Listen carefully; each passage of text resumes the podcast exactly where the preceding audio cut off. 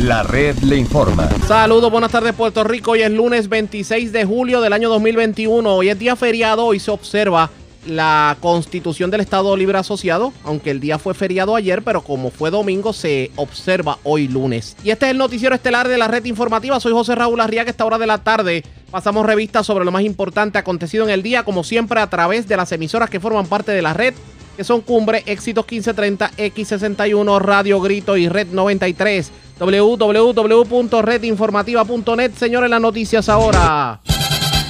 Las noticias. La red le Y estas son las informaciones más importantes en la red le informa para hoy lunes 26 de julio. La Junta de Control Fiscal advierte que tomará medidas para eliminar el reglamento con las alzas tarifarias a los camioneros. El ente que controla las finanzas del país cuestionó las acciones que tomó el gobierno para ponerle fin al paro de transportistas. Esto pudiera significar que los camioneros pudieran regresar a la calle.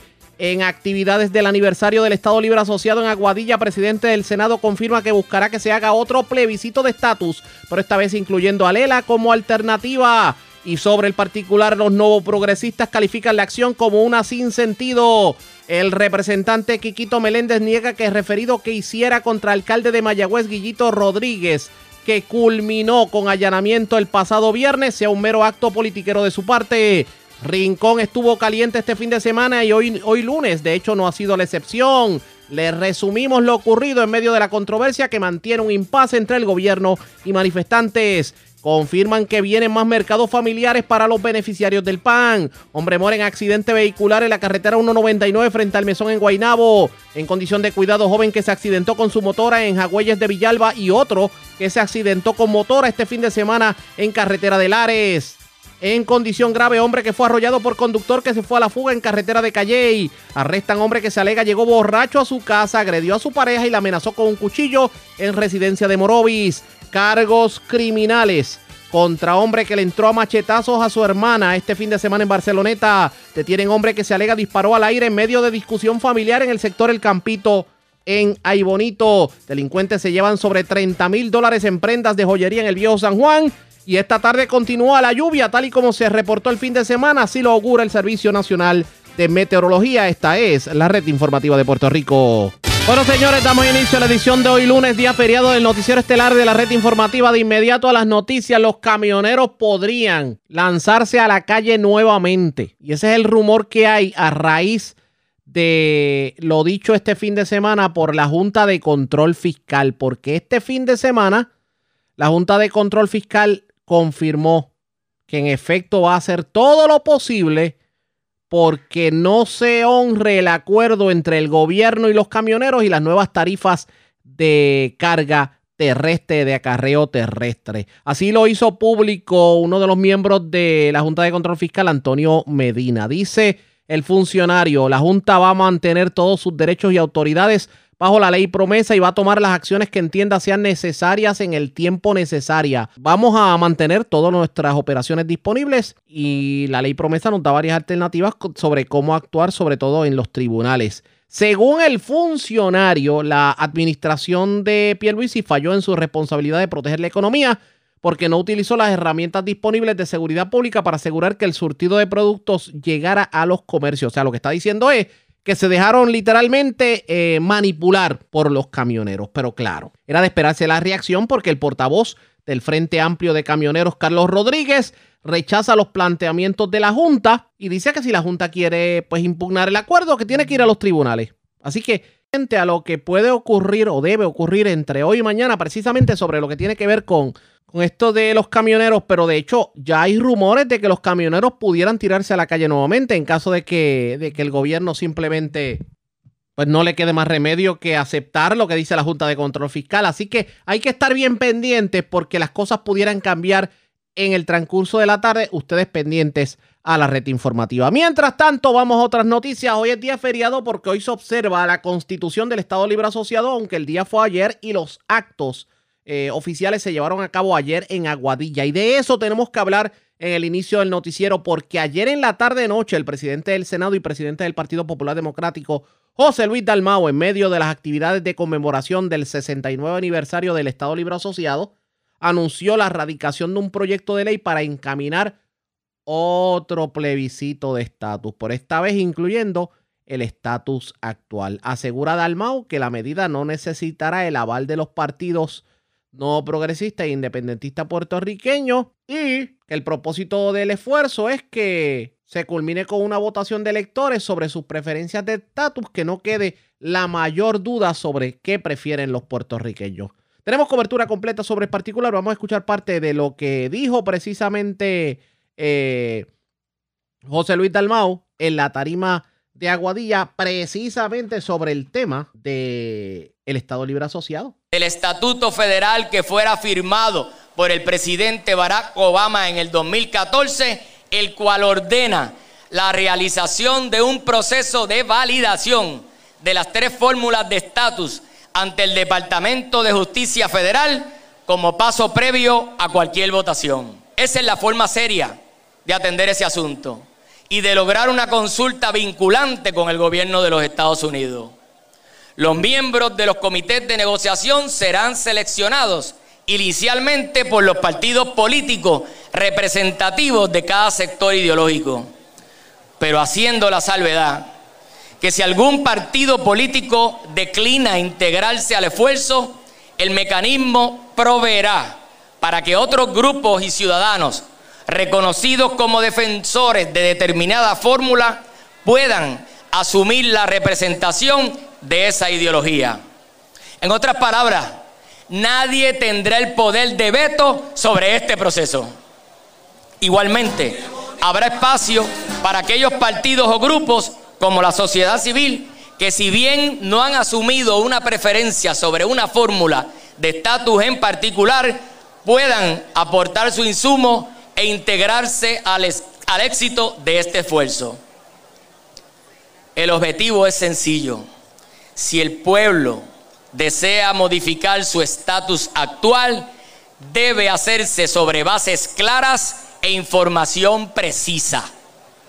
A manera de ejemplo, si Puerto Rico desea ser un Estado de la Unión, que el país sepa antes de votar cuáles serán las implicaciones sobre los impuestos federales en la economía local. ¿Qué pasará sobre el pago de la deuda?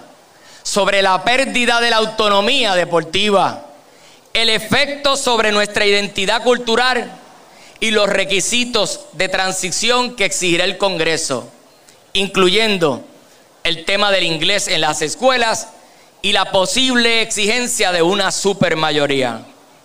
Asimismo, si el pueblo desea convertirse en un país soberano o independiente, que se conozcan también las consecuencias sobre la pérdida de la ciudadanía americana por nacimiento, la reducción de los programas de asistencia y la pérdida de fondos federales.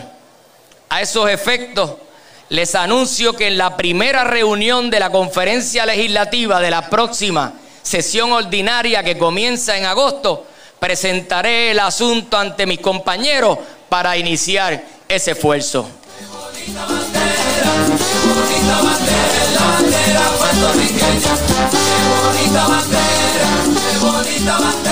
Finalmente, no puedo culminar mis palabras sin dirigirme ahora al pueblo estadolibrista, a los miles de puertorriqueños y puertorriqueñas que ven en la obra de don Luis Muñoz Marín el presente de sus aspiraciones y el futuro de sus hijos. De todos los sectores ideológicos, somos nosotros el centro político del país, los que mayor responsabilidad tendremos a la hora de insertarnos en un proceso de atención al asunto del estatus. Y asumiremos esa responsabilidad porque nuestra propuesta parte del Estado de Derecho vigente y no de ideas abstractas. La ecuación es sencilla. La anexión no tiene los votos en el Congreso y la independencia no tiene los votos en la isla. Esa realidad innegable nos coloca nuevamente ante la historia como la solución responsable, práctica y pragmática. Es el Estado Libre Asociado el punto de encuentro de todos los puertorriqueños. Eso fue parte de lo que dijo José Luis Dalmao, pero hubo otros que hablaron también en la tarima de, del Estado Libre Asociado y uno de ellos lo fue el alcalde de Villalba y presidente de la Asociación de Alcaldes, Luis Javier Hernández, y esto fue lo que dijo sobre el particular. Cuando, cuando ambas fábricas cerraron, luego de que el gobierno, por puro fanatismo, destruyó un modelo económico único, innovador en el mundo y que fue creado gracias al Estado Libre Asociado de Puerto Rico. El país ha sido destruido poco a poco por aquellos que han dedicado su vida a perseguir una quimera en lugar de procurar la evolución de un modelo que otros países copiaron y ahora son potencias económicas en el mundo. Un instrumento que no solo brindó la constitución que hoy nos protege y que brinda más derechos que en casi todos los países del mundo, sino que demostró que para elaborar el futuro de nuestra patria debemos olvidarnos nuestras ideologías y sentarnos en la mesa a construir el país que todos aspiramos. Hoy el llamado es al desprendimiento patriótico que tuvo Muñoz, Ferré y el aguadillano García Méndez para elaborar un proyecto por Puerto Rico. Sabemos que los retos son distintos, pero la forma de enfrentarlos sigue siendo la misma, compañeros. Unidad de propósito que el país sea siempre primero. En el 2013, este servidor logró uno de sus más añelados sueños, convertirse en el alcalde de la ciudad avancina de Villalba. Lo hice emocionado por las historias de Muñoz y mi abuelo pero jamás pensé que la vida me traería con esa responsabilidad el enfrentar las pruebas más duras que un ser humano puede luchar. Y ahí obviamente habló un poquito más de lo que fue su, de lo que ha sido su labor frente a la alcaldía. De hecho, en esos mismos términos se expresó el alcalde anfitrión que lo fue eh, el alcalde de Aguadilla, Julio Roldán. De hecho, vamos a escuchar parte de lo que dijo Roldán en el discurso del 25 de julio. La Constitución del Estado Libre Asociado de Puerto Rico, el documento histórico que crea el gobierno fundado por don Luis alisar nuestra bandera monoestrellada por primera vez el 25 de julio del 1952. El mensaje principal detrás de este preámbulo se puede resumir en dos palabras. Unidos podemos. Sí, así de sencillo. Como un solo pueblo podemos asegurar el bienestar común. Unidos podemos dejar un Puerto Rico para las próximas generaciones. Unidos podemos triunfar ante cualquier adversidad. La palabra es unidos podemos, seguro que sí. La vitalidad de un pueblo es la vitalidad de su vitalidad, propósito colectivo.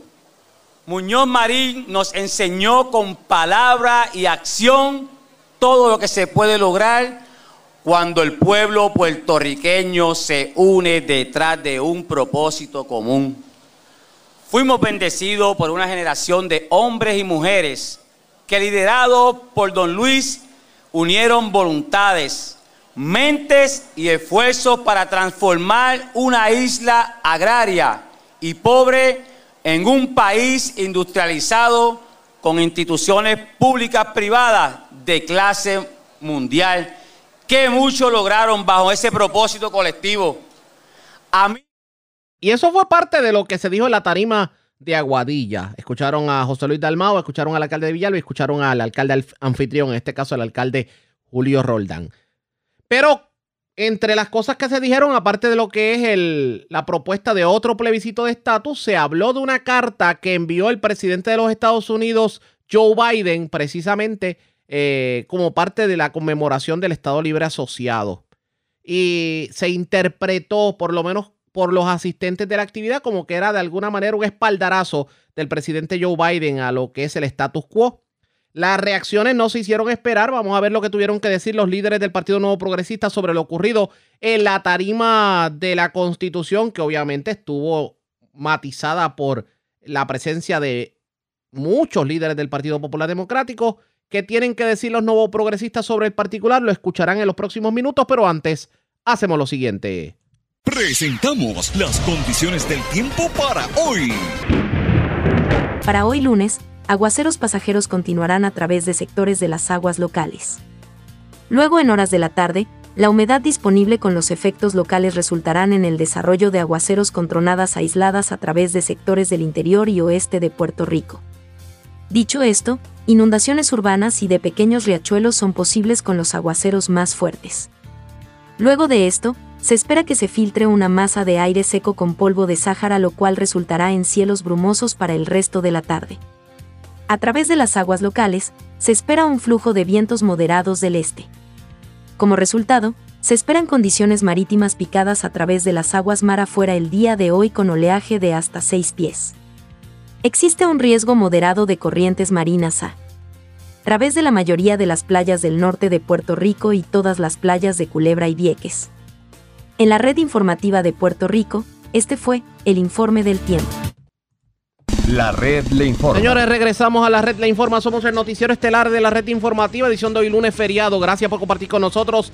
Ya tuvieron la oportunidad de escuchar parte de lo ocurrido en la tarima de Aguadilla de las actividades de Lela, en donde el presidente del Partido Popular Democrático y presidente del Senado, José Luis Dalmau, pues habló sobre un nuevo plebiscito de estatus. También habló sobre la carta que Joe Biden le envió a los, digo, a los participantes de esta actividad. Reacciones no se hicieron esperar y vamos a escuchar lo que dijo en la mañana de hoy el exsecretario del Partido Nuevo Progresista, Jun Rivera, sobre el particular. Bueno, a mí, a mí me parece que el, senador y presidente del Senado, Solís Dalmau, no se respeta a sí mismo y no respeta su liderazgo. Estas acciones demuestran eh, las acciones y las palabras del senador José Dalmau, que es presidente del Senado, dejan mucho que decir sobre su liderazgo y su compromiso con el pueblo de Puerto Rico, porque sabemos que eso es una falacia. Está hablando para la grada y para alimentar la, percepción de algunos seguidores que ellos tienen, de los pocos que le quedan, para sus aspiraciones futuras. Así que todo el mundo todo el mundo sabe en Puerto Rico que el Estado libre asociado, el estatus que tenemos, no sirve y no funciona. Y que el que él se pare u otro líder se pare a dar un mensaje para la grada, como lo hicieron ayer, realmente denota irresponsabilidad y denota poco liderazgo en su gestión como presidente del Senado y, funcionario electo del pueblo Pero ¿qué me, está, ¿qué me está queriendo decir? ¿Que el Estado Libre Asociado es un un estatus que ya pasó a mejor vida y están tratando de darle respiración boca a boca? Hace tiempo que se murió. Lo que están haciendo, lo que está haciendo el senador del y otros, y otros miembros de su partido es tratando de darle eh, respiración a, a sus seguidores, no al estatus, a los pocos seguidores que tienen para que se mantengan con ellos, porque el Partido Popular está desapareciendo en cada en los últimos eventos electorales cada vez sale peor. Así que eh, yo creo que eh, mi, mi percepción es que le están dando aire no al estatus a los pocos seguidores que tienen y los pocos líderes que tienen en todo Puerto Rico.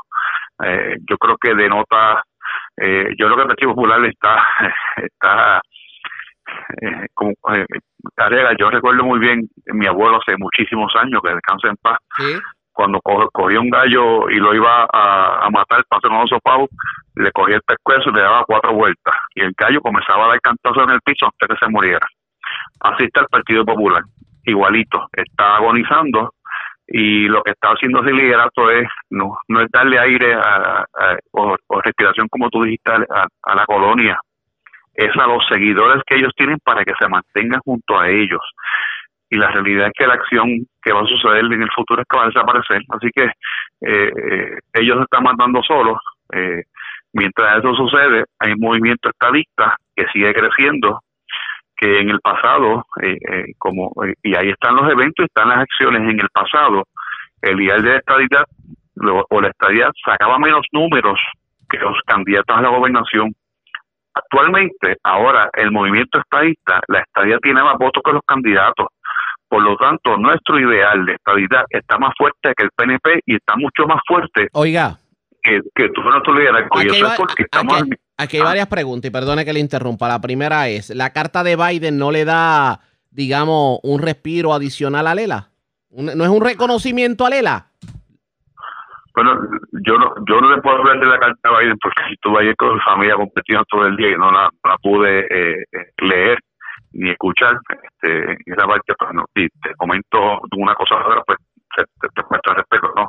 Eh, pero eh, diga lo que diga la carta, diga lo que ponga la carta el presidente, el que sea. La realidad es que el pueblo de Puerto Rico ya le dio eh, eh, ya le dio un dictamen al Estado Libre Asociado hace mucho tiempo. Pero si le dio, pero, pero, si el pueblo le dio un dictamen al Estado Libre Asociado, la lógica es que Estados Unidos respete la decisión del pueblo y en Estados Unidos vemos que no hacen nada. Es más, al contrario, vemos que Estados Unidos cada vez le da más gasolina a Lela porque aquí están llegando fondos federales que ni votándolos se acaban y muchos gestionados por la propia comisionada residente que muchas personas dicen, bueno, pero si nosotros tenemos disfrutamos como si fuéramos Estado sin ser Estado, pues entonces qué bueno es el como dice eh, José Luis Dalmao. Bueno, lo que pasa es que llegan fondos federales porque somos por, nuestro estatus, nuestra relación, pero si fuéramos un Estado, esos fondos fueran el doble o el triple y tuviéramos allí dos, dos senadores y por lo menos cuatro o cinco representantes en el Congreso luchando y, exigiendo, mucho más dinero para ya, los, ya los tenemos. los, los delegados estadistas, no se supone que los delegados estadistas iban para allá cual si fueran congresistas. los, delegados estadistas, los, delegados estadistas van para allá a luchar para que Puerto Rico tenga dentro de, esa sesión legislativa dos senadores, cuatro o cinco representantes con voz y votos, que a la hora de escoger y aprobar medidas legislativas, medidas del presidente de Estados Unidos, nuestros nuestros representantes allá, tengan derecho al voto y a través de ese derecho a exigir mucho más dinero el que llegó ya a Puerto Rico para enfrentar a salud, educación, etcétera. O sea que usted reconoce que estas personas al momento son figuras decorativas por el hecho de que no pueden votar. No lo son porque son personas que al igual que otros estados en Estados Unidos hicieron hicieron esta misma esta misma ruta y luego lograron la estadía para Puerto Rico. Este grupo de personas va a estar allí cabildeando y trabajando para que Puerto Rico se convierta en el estado 51. No son figuras decorativas lo que pasa es que en este momento esas figuras, al igual que el con nuestra comisión residente, no tiene voto a la hora de aprobar medidas. Y esa, ese voto es muy importante para el poder político que el Estado de Puerto Rico tendrá, que va a tener mucho más, pues el Estado de Puerto Rico va a tener mucho más votos que 15 o 16 estados en Estados Unidos. Y eso representa un poder político extraordinario eh, el que Puerto Rico tenga más votos que muchos estados en Estados Unidos en el Congreso a la hora de votar medidas importantes para el mundo, eh, eso te da un poder político eh, incuestionable para lograr muchas cosas mejores para nuestro pueblo, especialmente para la gente humilde. ese es el poder que nuestros delegados están allí buscando, darle ese futuro a Puerto Rico con la estadidad y tener miembros en el Congreso con voz y voto. De esto que se está tratando. Si se habla de otro proceso de estatus, Estados Unidos verdaderamente le hace caso a estos procesos, porque ¿cuántos, cuántos plebiscitos no han habido en Puerto Rico? Bueno, eh, vamos a esperar que dicen mañana 27 de julio. Eh, ayer, pues, de, quizás quisieron hacer sentir alguno que otro se sintiera bien con esa carta o que no le he leído u otro comentario. Así que, este, eh, eh eso no sé, es que tuvieron un día bonito el día de ayer con una carta, algún comentario bonito, eso no tiene una, una cosa o la otra. El pueblo de Puerto Rico va a seguir, nosotros vamos a seguir luchando para que Puerto Rico se convierta en el Estado 51 y lograr igualdad para todos los puertorriqueños. Eh, ellos pueden decir misa o decir lo que ellos quieran. Son minoría, son minoría ante el mundo y ante todos. La colonia es minoría y la mayoría de Puerto Rico está clara y ya votó por estabilidad en más de una ocasión. Esa es la ruta y nosotros vamos a seguir luchando para bueno. en ese esfuerzo, en esa dirección.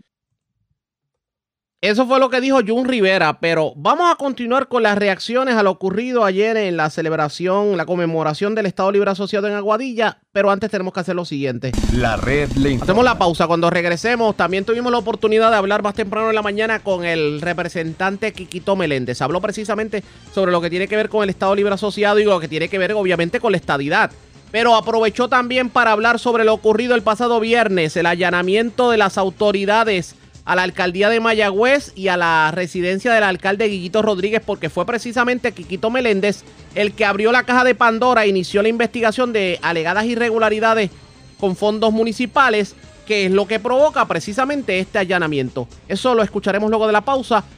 Vamos a la pausa. Regresamos en breve con más en esta edición de hoy lunes, día feriado del Noticiero Estelar de la Red Informativa.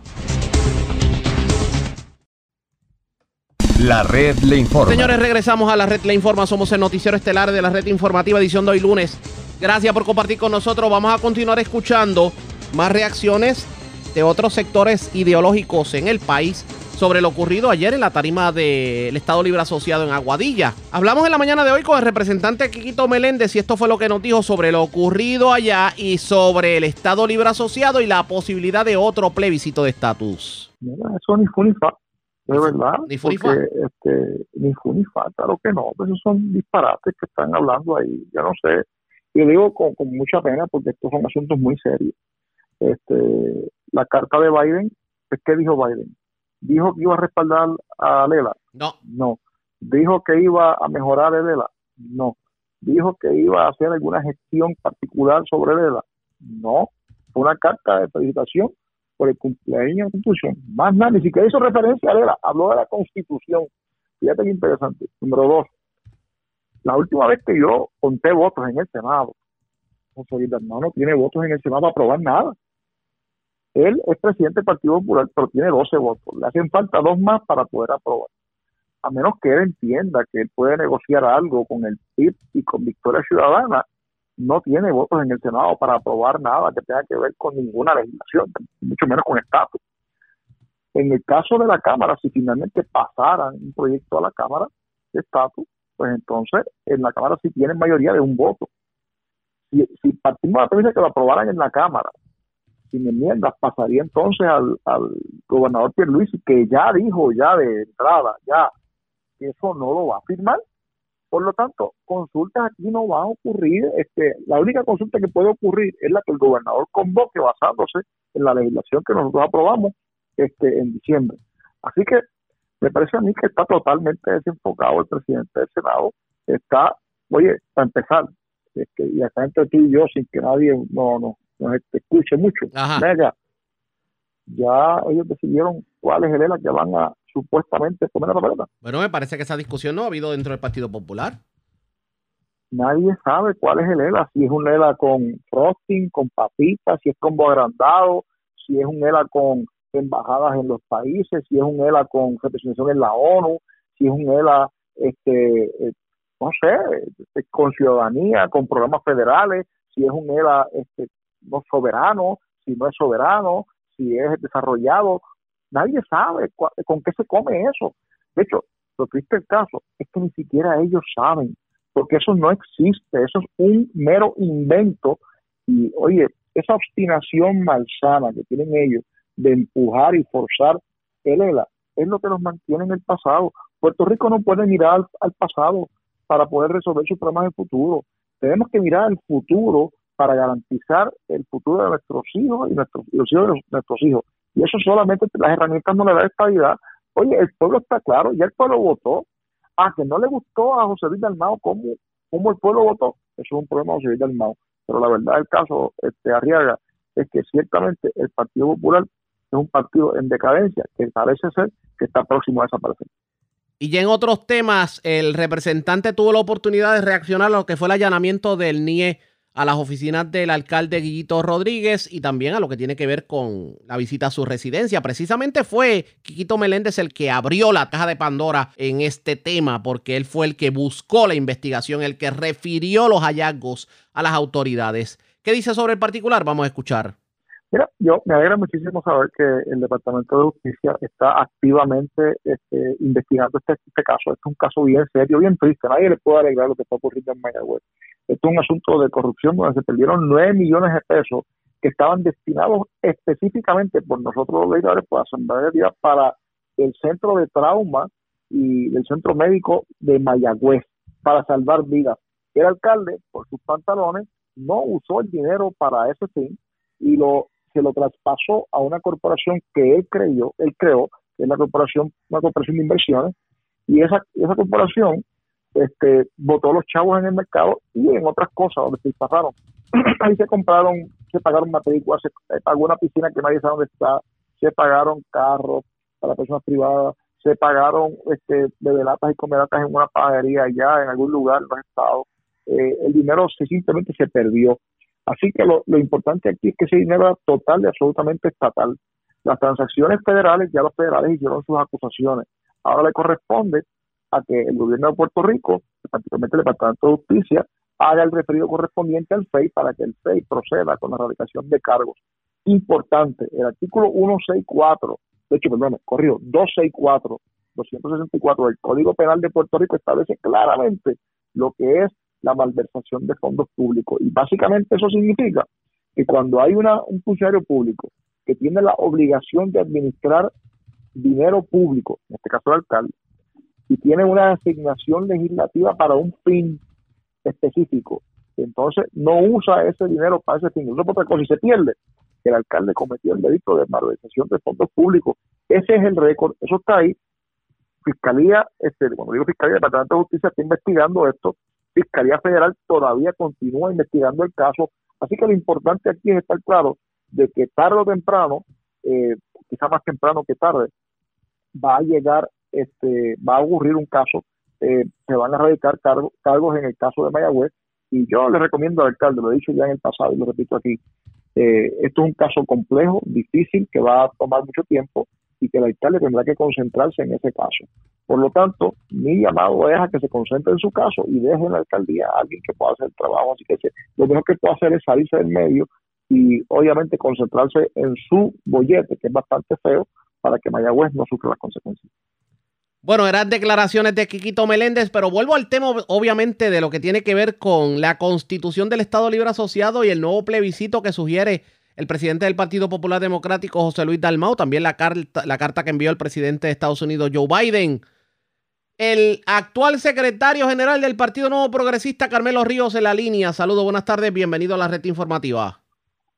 Buenas tardes a ti, Ariaga, y buenas tardes al pueblo de Puerto Rico. Usted celebró ayer la constitución de Lela y, y eso de que eso que dice José Luis Dalmau de qué bueno es el ELA.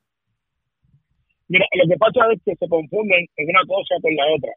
La constitución es un documento jurídico eh, que es una, una joya jurídica, eh, dicho sea de paso, en el aspecto del derecho.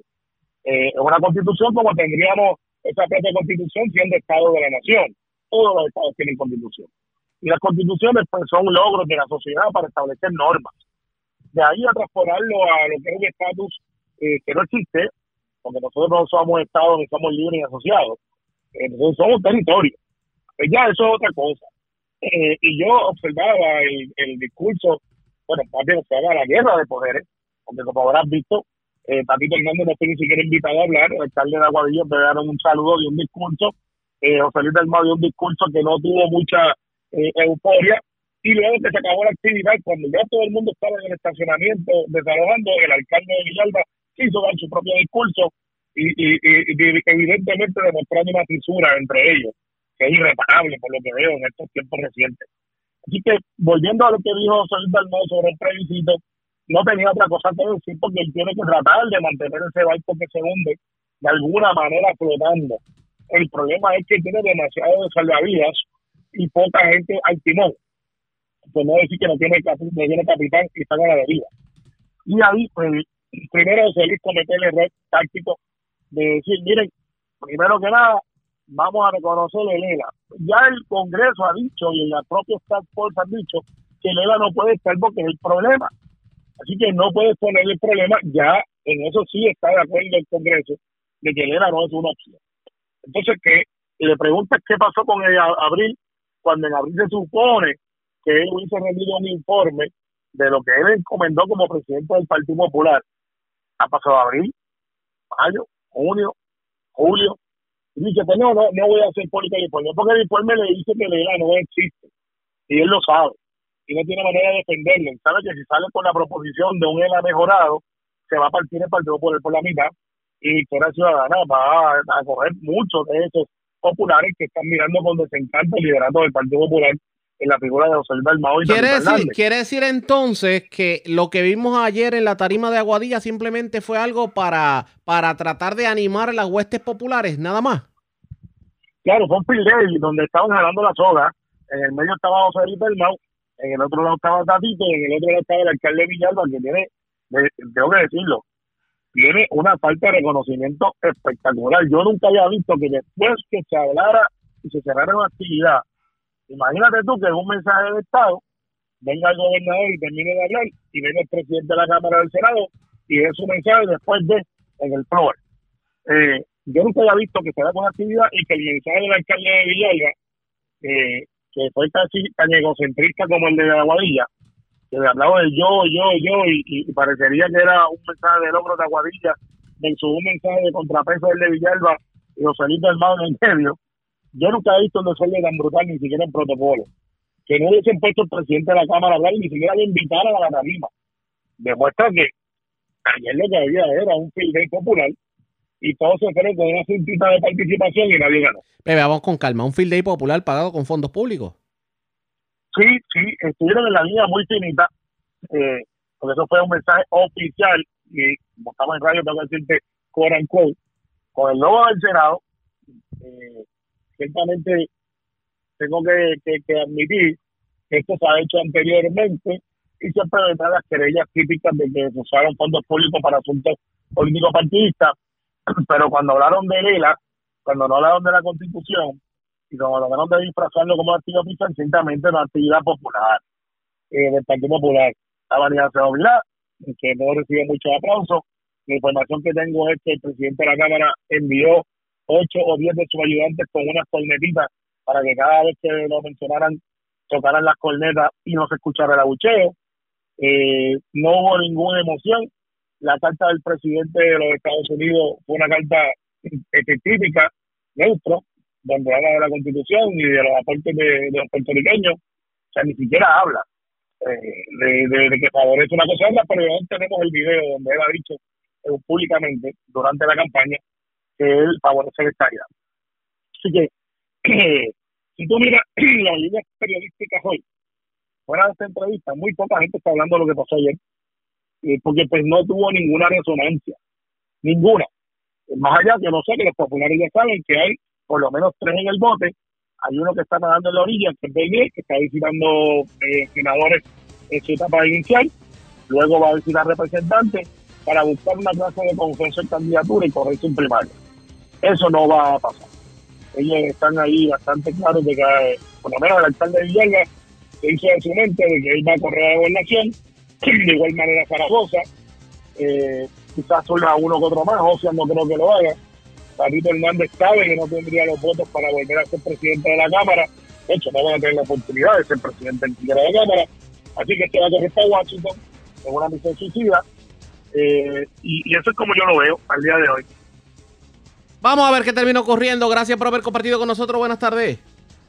Bueno, buenas tardes de Puerto Rico. Abrazo. Como siempre, el secretario del Partido Nuevo Progresista, Carmelo Ríos, a la pausa. Cuando regresemos las noticias del ámbito policiaco más importantes acontecidas, entre las que tenemos que destacar, arrestaron un joven.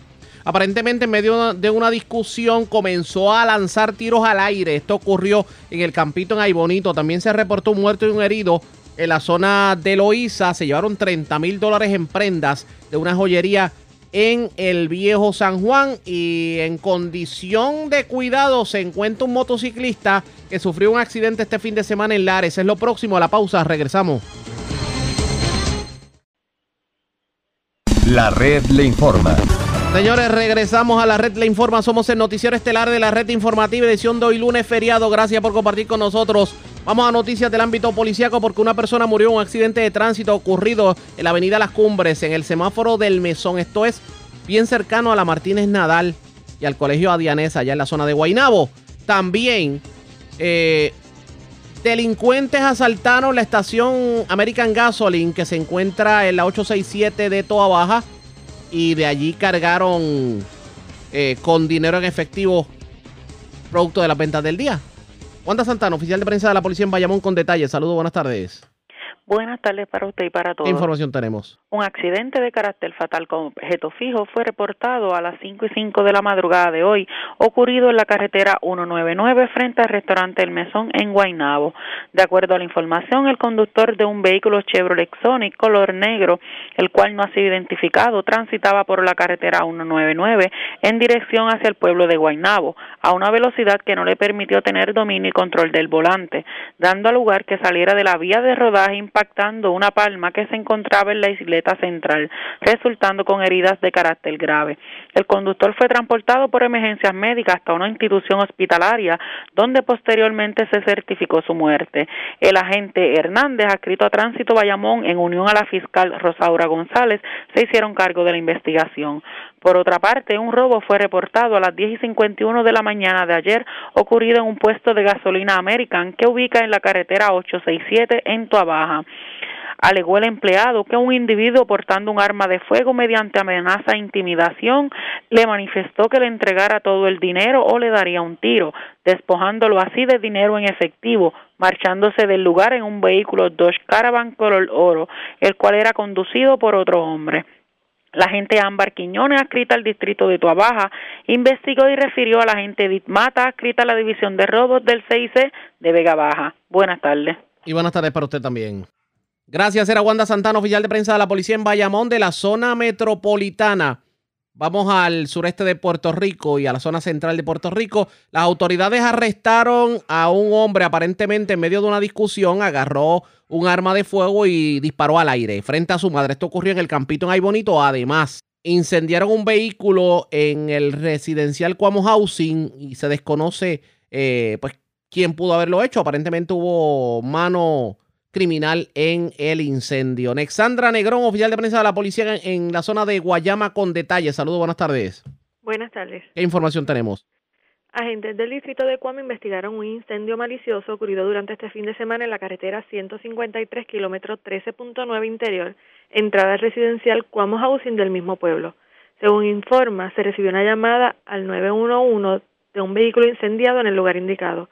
Al llegar encontraron un vehículo descrito como un Toyota Yaris del 2017 color rojo, tablilla JGJ 050 en llamas. Se personó al lugar el agente Pérez de Explosivos Ponce, quien indicó que fue un incendio con acelerante. El caso fue referido a la División de Explosivos de Ponce, quienes continuarán con la investigación. Por otro lado, durante la noche de ayer, agentes adscritos al distrito de Aybonito lograron el arresto de un hombre por violación a la ley de armas en el sector Campito Interior en Aybonito. Según se informa, se arrestó a un hombre ya que este, en medio de una discusión familiar, sacó un arma de fuego e hizo un disparo al aire, esto al frente de su madre. En el lugar se ocupó un casquillo. El caso fue consultado con la fiscal Ortiz, quien instruyó dejar al detenido en la celda para la correspondiente erradicación de cargos criminales durante el día de hoy. Buenas tardes. Y buenas tardes para usted también. Gracias, era Alexandra Negrón, oficial de prensa de la policía en Guayama de la zona sureste. Vamos a la metropolitana porque delincuentes se llevaron 30 mil dólares en joyería. Esto de, valga la redundancia, una joyería localizada en el viejo San Juan. Además, un muerto y un herido fue el saldo de una balacera ocurrida en Loíza. La información la tiene Kenny Ojeda, oficial de prensa de la policía en el cuartel general. Saludos, buenas tardes. Buenas tardes. Agentes adscritos al precinto de San Juan investigaron una apropiación ilegal que se reportó la noche de ayer en una joyería ubicada en la calle Fortaleza en San Juan. De acuerdo al querellante, había, había mostrado unas prendas a unos clientes de la tienda y al realizar el inventario a la hora del cierre se percató que el par de pantallas y brazaletes que había enseñado no se encontraban en el lugar. Las joyas fueron valoradas en 30 mil dólares. Según las cámaras de seguridad del lugar, se presume que los clientes eran extranjeros. El caso fue referido al Cuerpo de Investigaciones Criminales de San Juan para que continúen con la investigación. Por otro lado, un asesinato y un herido de bala fue reportado en horas de la noche de ayer lunes en la urbanización Estancias del Río en Loíza. Según la información preliminar, se reportaron unas detonaciones en el lugar antes mencionado. Posteriormente se recibió una llamada del Centro de Diagnóstico y Tratamiento de Loíza informando sobre una persona herida de bala en el lugar. Al llegar las unidades al CDT del mencionado municipio, les indicaron que un hombre identificado como Mario Rodríguez Ramos, de 30 años, era atendido por el doctor Sullivan, quien le diagnosticó una bala en el lado izquierdo del fémur, siendo referido al Hospital Centro Médico de Río Piedras en condición estable. Relacionados a estos hechos, un hombre herido de bala llegó al hospital UPR de Carolina, donde falleció a consecuencia de las heridas recibidas. El occiso fue identificado como Jean Vargas Manso, de 32 años y residente de Loíza. En la cena se recuperaron múltiples casquillos de bala y al momento se desconocen las circunstancias que rodean estos hechos. Agentes adscritos a la División de Homicidios del CIC de Carolina investigaron en unión al fiscal Carlos Peña. Gracias por la información. Buenas tardes. Buenas tardes. Gracias, era Kenny Ojeda, oficial de prensa de la policía en el cuartel general de la zona metropolitana. Vamos a la zona de la montaña porque en condición de cuidado se encuentra un joven que sufrió un accidente con motora en una carretera de Lares este fin de semana. La información la tiene Yaira Rivera, oficial de prensa de la policía. Saludos, buenas tardes.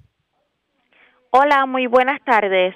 Un accidente de carácter grave con motociclistas se reportó a las 11 y 48 en la carretera PR 454, kilómetro 5.7, jurisdicción del pueblo de Lares. Según la investigación realizada, mientras el conductor de una motora Suzuki de color negro y roja transitaba en dirección de norte a sur, el mismo lo realizaba a una velocidad que no le permitió ejercer control y dominio del manubrio, dando lugar a que éste impactara con la parte frontal de la motora, una palma. El mismo salió expulsado y cayó al pavimento. El conductor de la motora, identificado como Cristian D. Pérez, 27 años, resultó con heridas de gravedad en el área de la cabeza ya que él mismo no utilizaba casco protector. El perjudicado fue atendido por paramédicos de emergencias médicas estatal en el lugar de los hechos y lo transportaron al Hospital Metro Pavía de Arecibo, donde fue atendido por el médico de turno, quien describió su condición como grave. Agentes adscritos a la División de Patrullas de Carreteras de Utuado en unión a la fiscal Carmen Santiago, se hicieron cargo de la investigación. Gracias por la información. Buenas tardes. Gracias, era Yaira Rivera, oficial de prensa de la policía. Esta vez en la zona de la montaña. De la zona de la montaña vamos al norte de Puerto Rico porque se erradicaron cargos criminales contra un hombre de 42 años residente de Morovis. Aparentemente este fin de semana, en la madrugada, llegó a su residencia borracho, agredió a su pareja y la amenazó con un cuchillo. Además, también radicaron cargos criminales contra otro hombre que se dice que agredió a su hermana este fin de semana con un machete. Esto ocurrió en Barceloneta. Y es Mayer Ortiz, oficial de prensa de la policía en Arecibo, quien nos trae detalles en vivo. Saludos, buenas tardes. Buenas tardes. ¿Qué información tenemos? La agente Mirdel Díaz de la División de Violencia Doméstica del área Arecibo, bajo la supervisión de la sargento Sariadí del Pilar y en unión al fiscal Víctor Román, radicaron cargo por maltrato agravado amenaza y ley de alma contra Natanael Rosario Crispín, de 42 años y residente del pueblo de Morovi. El caso fue presentado ante la juez Michelle Camacho, quien luego de escuchar la prueba determinó causa por los delitos antes mencionados y le fijó una fianza global de 75 mil dólares, la cual no prestó, siendo ingresado en la cárcel de Bayamón hasta la vista preliminar. Estos hechos fueron el sábado 24 de julio del año en curso en horas de la madrugada en el pueblo de Morovi. El imputado alegadamente llegó a su residencia en estado de embriaguez, agredió a su pareja y la amenazó con un arma blanca cuchillo. Además, el policía Estras González Rojas de la Municipal de Barceloneta, en unión al fiscal Víctor Román, radicaron cargos por ley de arma y agresión contra Melvin Meléndez Serrano, de 45 años, residente del pueblo de Arecibo El caso fue presentado ante la juez Michelle Camacho, quien luego de escuchar la prueba determinó causa y le fijó una fianza global de 20 mil dólares, la cual no prestó siendo ingresado en la cárcel de Bayamón hasta la vista preliminar. Estos hechos fueron ayer domingo en horas de la tarde en el pueblo de Barceloneta. El imputado alegadamente agredió a su hermana con un arma blanca machete. Hasta el momento, esas son las novedades que tengo en el área de Arecibo. Que pasen buenas tardes. Y buenas tardes para usted también. Era Mayra Ortiz, oficial de prensa de la policía en Arecibo. Más noticias del ámbito policía con nuestra segunda hora de programación, pero antes hacemos lo siguiente. La red le informa. A la pausa y cuando regresemos, obviamente identificamos nuestra cadena de emisoras en todo Puerto Rico. Al regresar tenemos que hablar de Rincón cómo está la situación, cómo estuvo la situación de Rincón en el día de hoy. Tenemos que hablar de la Junta de Control Fiscal porque dice que va a hacer todo lo posible por combatir el acuerdo entre el gobierno y los camioneros. Con eso y más regresamos en breve en esta edición de hoy lunes, día feriado del noticiero estelar de la red informativa.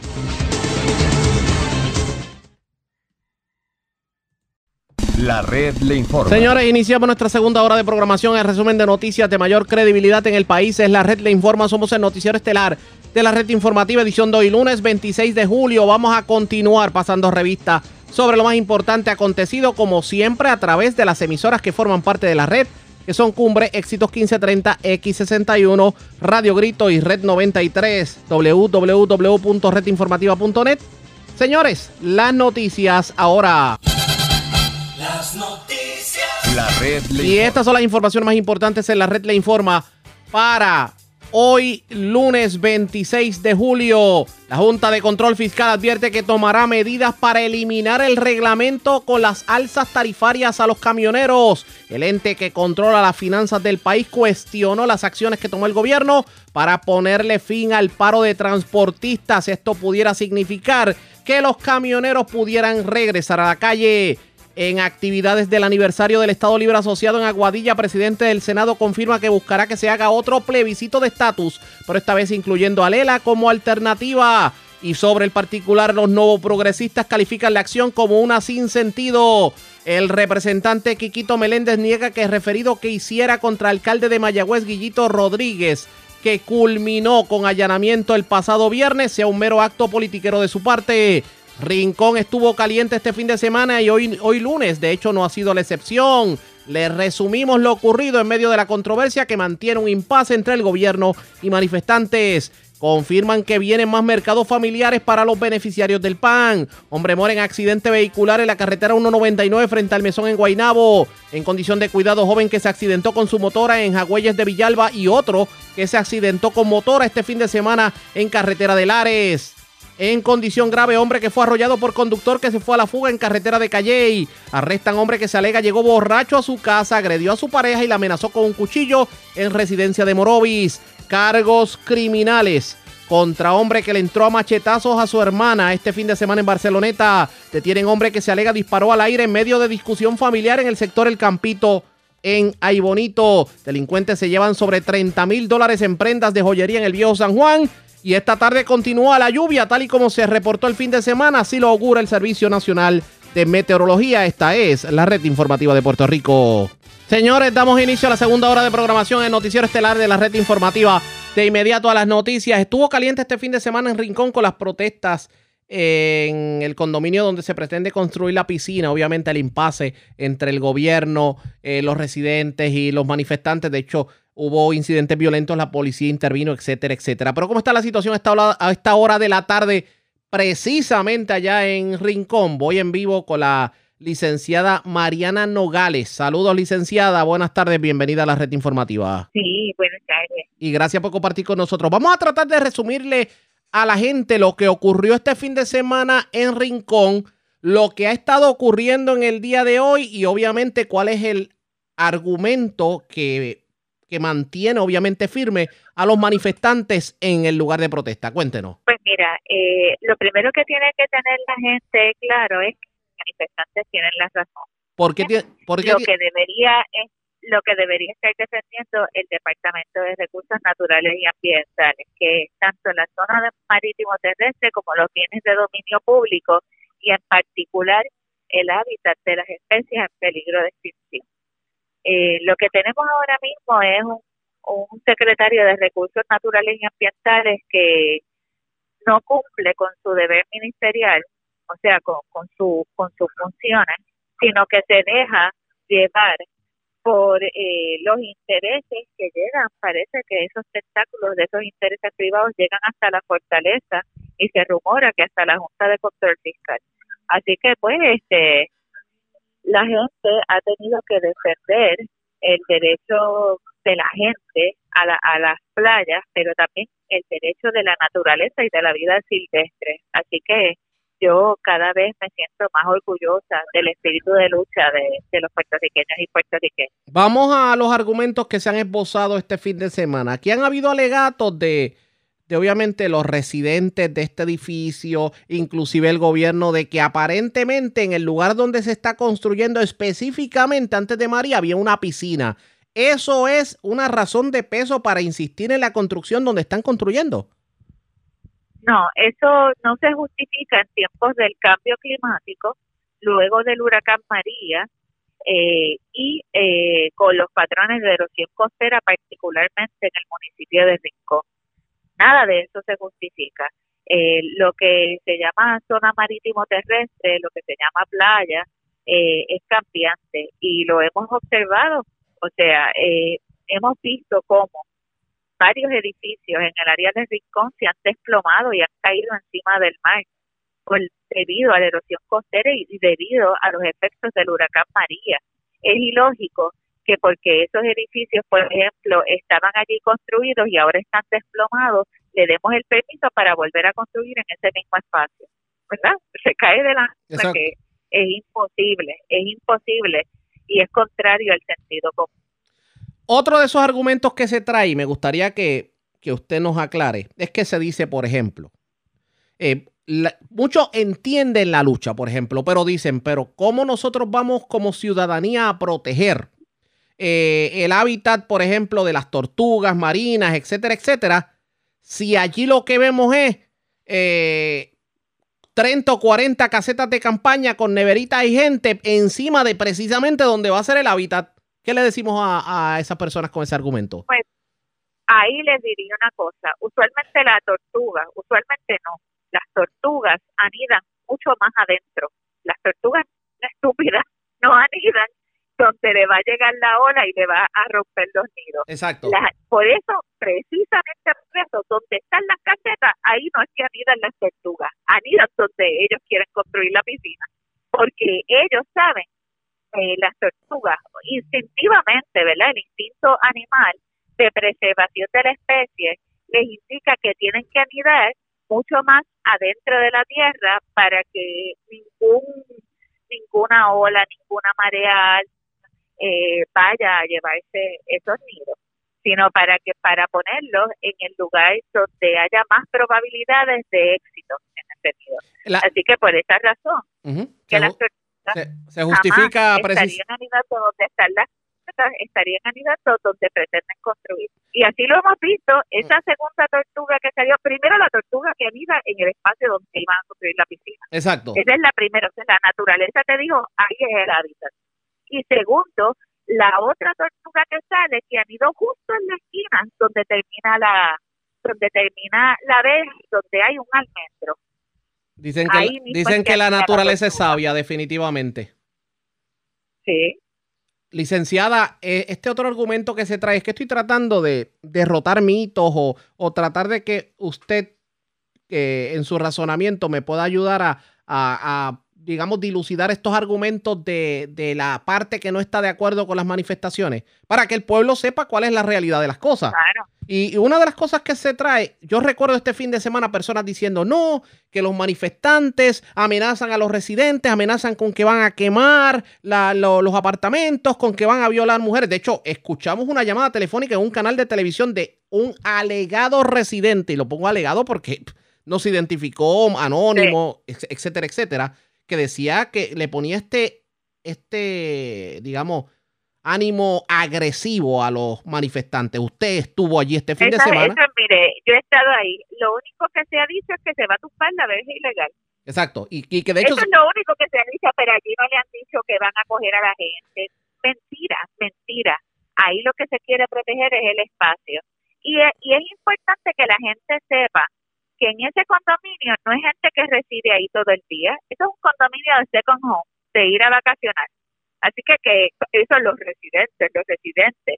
Es como que, ay, ahí hay unas familias residiendo. No, señor, eso es gente que va ahí el fin de semana. Sí, o sea, y que gente que también tiene- lo quieren presentar, no es como lo hacen en la urbanización Santa Rita, Río Piedras o qué sé yo.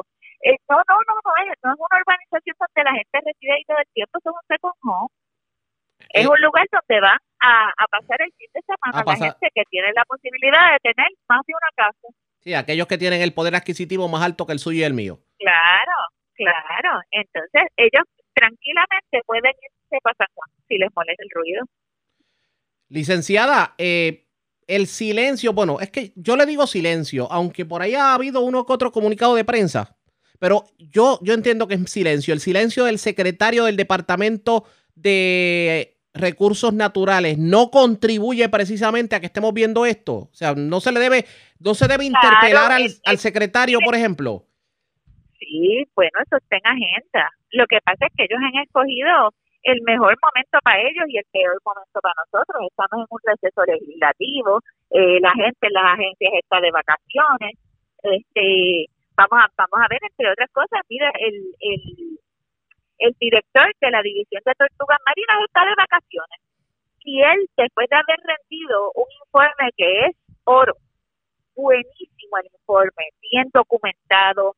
Bueno, eh, son 19 páginas de informe y el documento completo es de 73 páginas, todo lo otro son anejos fundamentando por qué ese espacio donde pretenden construir es hábitat de la tortuga marina, en este caso el carey, pero también del cinglar, y que tiene que ser protegido, no solamente protegido, tiene que ser rehabilitado.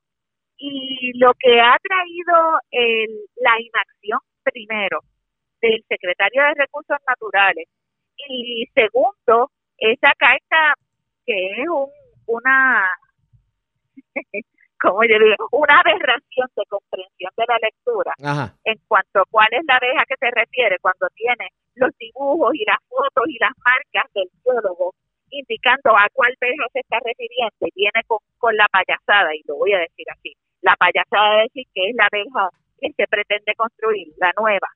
No, señor, no, señor. Eh, es una persona que ha provocado toda esta violencia. Y si no ha sido él personalmente, pues una persona demandada está puesto ahí para hacer lo que le digan más arriba. Oiga, Pues, licenciada. eh, los intereses, los intereses son grandes y no solamente por e- por este proyecto en particular, sino por toda la intención de la Junta de Control Fiscal de seguir desregulando, desreglamentando eh, todas las protecciones ambientales, todas las protecciones costeras, porque ellos pretenden abrir este espacio para los inversionistas, para las ventas que quieren hacer en cuanto al pago de la deuda, al repago de la deuda. Y a ellos no les importa la protección, ni le importa los caribes, mucho menos le importa la gente.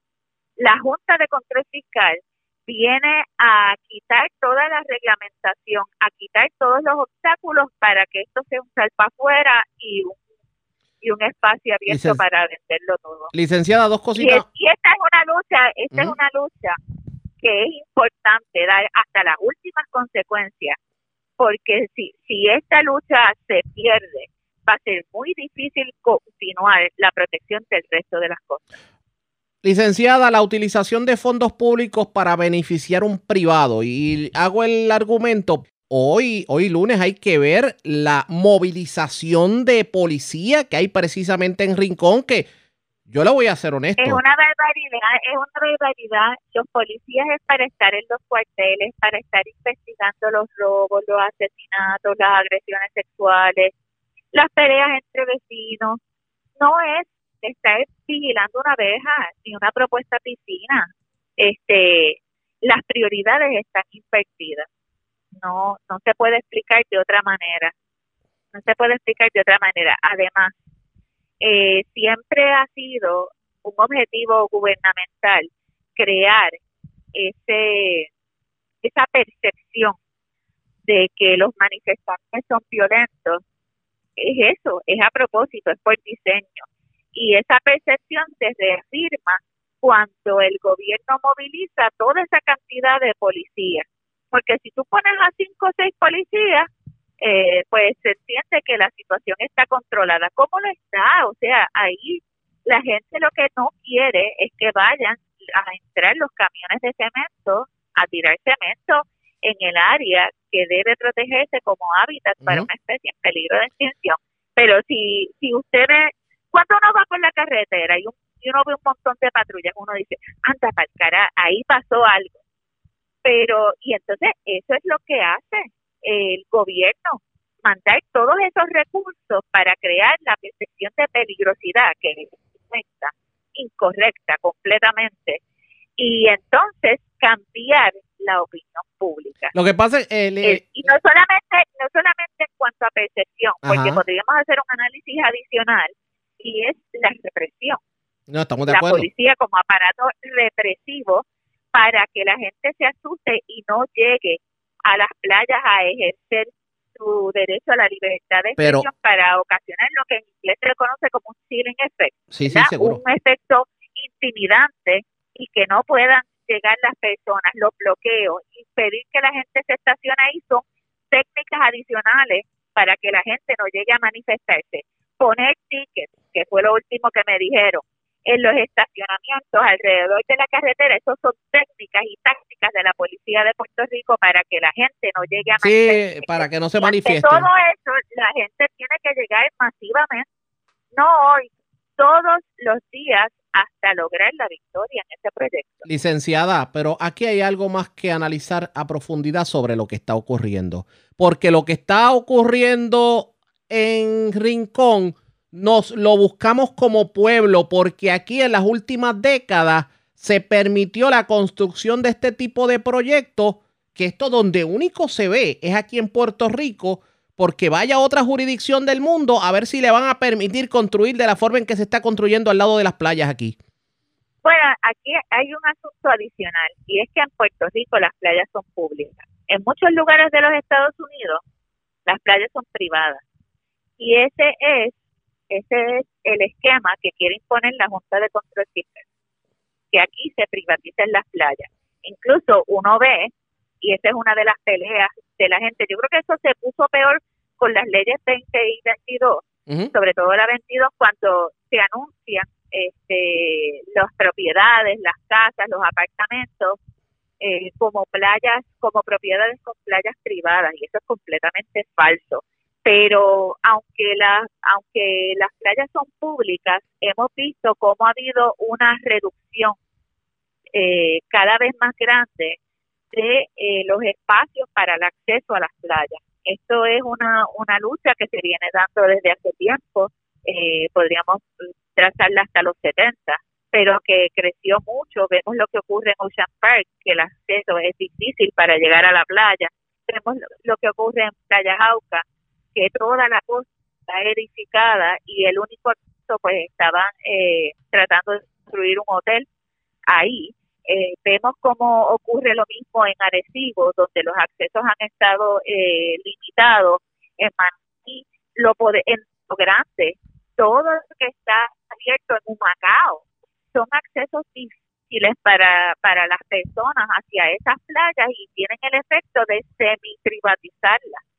Y eh, yo creo que ante ese efecto es que la gente ahora ha tomado mayor conciencia y está dispuesta no está dispuesta a que le privaticen o le dificulten el acceso a una playa más. Bueno, vamos a ver qué termina ocurriendo. llegamos al límite, llegamos al límite. Entiendo. Licenciada, gracias por haber compartido con nosotros. Buenas tardes. ¿Cómo está? Muy bien, todo bien. Y gracias por compartir con nosotros la licenciada y representante Mariana Nogales. Eso es lo que está ocurriendo en Rincón, pero claro, hay otras personas que opinan que aquello está lleno de revoltosos y uno de ellos fue Tomás Rivera Chat. Lo vamos a escuchar en los próximos minutos, pero antes hacemos lo siguiente. Presentamos las condiciones del tiempo para hoy.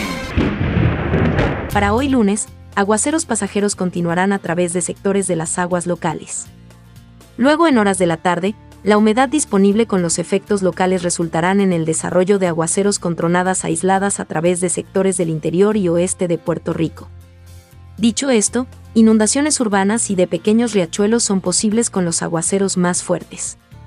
Luego de esto, se espera que se filtre una masa de aire seco con polvo de Sáhara lo cual resultará en cielos brumosos para el resto de la tarde. A través de las aguas locales, se espera un flujo de vientos moderados del este. Como resultado, se esperan condiciones marítimas picadas a través de las aguas mar afuera el día de hoy con oleaje de hasta 6 pies. Existe un riesgo moderado de corrientes marinas a través de la mayoría de las playas del norte de Puerto Rico y todas las playas de Culebra y Vieques. En la red informativa de Puerto Rico, este fue el informe del tiempo. La red le informa. Señores, regresamos a la red le informa, el noticiero estelar de la red informativa, edición de hoy lunes. Gracias por compartir con nosotros. Bueno, no todos dentro de la administración de turno están, digamos, muy contentos con la acción del gobierno, de la policía, del Departamento de Recursos Naturales en la situación de Rincón. Uno de los que tuvo la oportunidad de hablarlo fue nada más y nada menos que el expresidente del Senado, Tomás Rivera Chats. Y en entrevista con Denis Pérez de Noticel, esto fue lo que dijo precisamente sobre la situación de Rincón. De hecho, él trajo un planteamiento este fin de semana bien interesante que dice que pues la ola criminal sigue en aumento y mientras la ola criminal sigue en aumento, pues vemos un despliegue exagerado de guardias en el edificio en Rincón. Vamos a escuchar declaraciones de Tomás Rivera Chats. Una, un comportamiento indeseable, al punto que la familia tenían por sus hijos, temían por, por, por los miembros de su familia. Y entonces eso le resta mérito a un reclamo que podría ser legítimo, que podría ser eh, correcto, ¿verdad? Sí. Y esa, es la, esa, es la, pena. Entonces se concentra un número gigante de policías allí, porque la manifestación eh, llega a cientos de personas. Y mientras ah, tenemos muchos recursos de la policía durante el fin de semana, por lo menos hasta ayer en la tarde había seis asesinatos, varios delitos, robos. Hubo una masacre incluso. Eh, pues, y uno se pregunta, bueno, entonces tenemos que tenemos que llevar los, los, los recursos de la policía a un lugar donde hay una manifestación, donde quizás si estuvieran patrullando en las calles o tuvieran, eh, la oportunidad de estar eh, brindando seguridad en las zonas que son de alta incidencia criminal, pues quizás se hubiesen evitado algunos eh, delitos y, por supuesto, algunas muertes también. Eso es lo triste de todo esto. Y no hay un propósito, por lo que se ve en el comportamiento de estas personas, no hay un propósito genuino de proteger el ambiente, es sencillamente una guerra de clases, los ricos contra los pobres Es el agite que algunos medios de comunicación y algunos sectores quieren fomentar para provocar caos, para poner a puertorriqueños, pelear contra puertorriqueños, y eso es lo que me parece a mí que es censurable e irrepudiable. Ahora, este, eh, senador, ¿a usted qué le parece el desempeño de Machargo? Porque una cosa sí es, una, yo entiendo lo que usted eh, eh, plantea con relación a, a, la seguridad, de hecho yo también me lo he cuestionado, ¿por qué tanto por qué tanto oficial, ¿verdad? Y, y, por qué las, las protestas pues, no son más organizadas, pero más chargo. Más chargo. Después de todo, perdóname que te interrumpa, discúlpame. Después de todo, es una propiedad privada que está desarrollando un proyecto. Entonces, ¿por qué la fuerza policíaca tiene que proteger una entidad privada de un proyecto que están haciendo ellos? Ah, que la seguridad es un, es un asunto del gobierno. Sí, pero pero hasta dónde tiramos la raya, ¿verdad? Eh, porque ciertamente si, es una controversia privada, pues debe ser otro el foro, ¿verdad? Claro, pero entonces los recursos naturales sí son eh, también un asunto del Estado y aquí Machargo como que siempre como que pasa con ficha en esta en esta en estas controversias y todavía está ahí. Bueno, eh, Denis, mira, la, evaluación del secretario de Recursos Naturales le corresponde hacerla al gobernador de Puerto Rico. Eh, es una persona, eh, eh, es un puesto de confianza del gobernador de Puerto Rico, así que le corresponde a evaluar. Sobre si consiguieron los permisos correctamente o no, sobre si el endoso de recursos naturales fue adecuado o fue inapropiado, si fueron, digamos, responsables o examinaron con detenimiento el impacto que eso podía tener en, la zona marítimo terrestre y en el hábitat de, los animales que quieren protegerse, ¿verdad? De las especies que quieren protegerse, pues, pues, pues, eso es algo que siempre tiene que evaluarse, ¿verdad? Porque ese es un objetivo fundamental de la agencia. Pero lo que ocurre es que los que están alegando ese planteamiento de que en defensa de los ticlares, en defensa de la zona marítimo terrestre, de las costas y de las playas, su, con su presencia y su comportamiento allí han afectado y atentado contra la vía marítimo terrestre, contra la zona marítimo terrestre, el hábitat de los que allí están. Así que, ¿verdad? Eh, cuando tú miras el, total de las circunstancias de lo que ocurre allí, pues entonces eh, no puedes concluir que hay de verdad buena fe en, el reclamo de algunas personas que, están allí haciendo eh, actos de violencia y, y, de intimidación contra ciudadanos que, que viven, que residen en Rincón. Usted también ha, denunciado que el, que el Partido Independentista está también reclamando, eh, ¿verdad?, políticamente un asunto en Aguadilla. ¿De qué se trata? Bueno, ellos, el, liderato local de Aguadilla está oponiéndose contra un eh, centro comercial que se está construyendo allí. Entonces, típicamente este liderato del Partido Independentista lo observamos cuando está el agite. Ajá cuando está algo, pero cuando llegaron los momentos violentos, ¿tuviste alguno en el rincón? No. No, salen corriendo como los cobardes que son, se, se ocultan, agitan la pelea, igual en las marchas. En todas las marchas que se han hecho en las diferentes zonas de San Juan, tú ves que el liderato independentista quiere broncearse bajo la luz de las cámaras de los medios noticiosos y están en primera fila, pero cuando la cosa se calienta, se desaparecen porque son unos cobardes y son unos hipócritas que tienen un doble discurso, porque cuando la prensa mostró las imágenes de lo que ocurría en Cuba, donde los hermanos cubanos están pasando hambre, necesidad, y había abuso del gobierno dictatorial cubano contra los cubanos, no se atrevieron a quejarse ninguno, se quedaron calladitos. Así que tienen un doble discurso, son unos hipócritas y unos cobardes. Y era de esperarse que Tomás Rivera Chat no iba a perder la oportunidad para reaccionar a lo ocurrido ayer en Aguadilla en los actos de Lela. Vamos a escuchar lo que dijo. Para encaminar una solución al tema del estatus, que eh, en, pocas palabras, senador, tengo que decir que tengo que, que, básicamente dijo que es un tema que ya cansa. Eh, ¿Usted qué, qué piensa? Bueno, pues en primer lugar, eh, Denise, el presidente senador, el senador, compañero senador es mi amigo personal y yo le tengo mucho aprecio y mucho respeto, pero es el típico líder popular que no quiere reconocer la que, que, le, que le es inviable, que no es posible que Puerto Rico progrese en una condición colonial. El ELA que él dice, el, el, el, sistema actual que ahora ellos hablan, ¿verdad? el que vivimos, es el que no tiene la Junta de Control Fiscal decidiendo qué ley vale y qué ley no vale, qué ley se puede implementar y cuál no cuánto cobra el policía, el maestro, el bombero, el camionero, el que dice que puede quitar eh, el plan de reforma de salud, el que dice que puede quitarle derecho a los trabajadores, el que esa junta que no ha, no ha propuesto ni ha provocado ninguna iniciativa para el desarrollo económico de Puerto Rico, ni mucho menos luego de cinco años ha logrado ubicarnos, ¿verdad?, en una posición para desarrollo económico, para regresar a los mercados financieros y para salir de la quiebra. Porque proponen una disciplina fiscal de que el gobierno no gaste, lo cual me parece correcto, pero el gasto de la Junta es exorbitante. Ellos le piden al, al gobierno que se comporte con una disciplina eh, de austeridad, de prudencia y la festinada eh, actitud de fondos públicos de ellos, de la Junta, es reprochable. Entonces, esa es el ELA que mi amigo José Luis Dalmau quiere que se, que se mantenga. El ELA, donde puertorriqueños han tenido que ir al tribunal para que no le quiten el derecho de perder el seguro social complementario. El ELA, donde ha tenido que discutirse inclusive casos de juicios por jurado, ¿verdad? En una uh de criminal que tiene que ver con el derecho a la libertad. El ELA que dice mi amigo José Luis que quiere que se quede y que quiere que se hable es el que nos tiene sumidos en la pobreza, en la quiebra, con, la, eh, con los derechos menguados como ciudadanos americanos.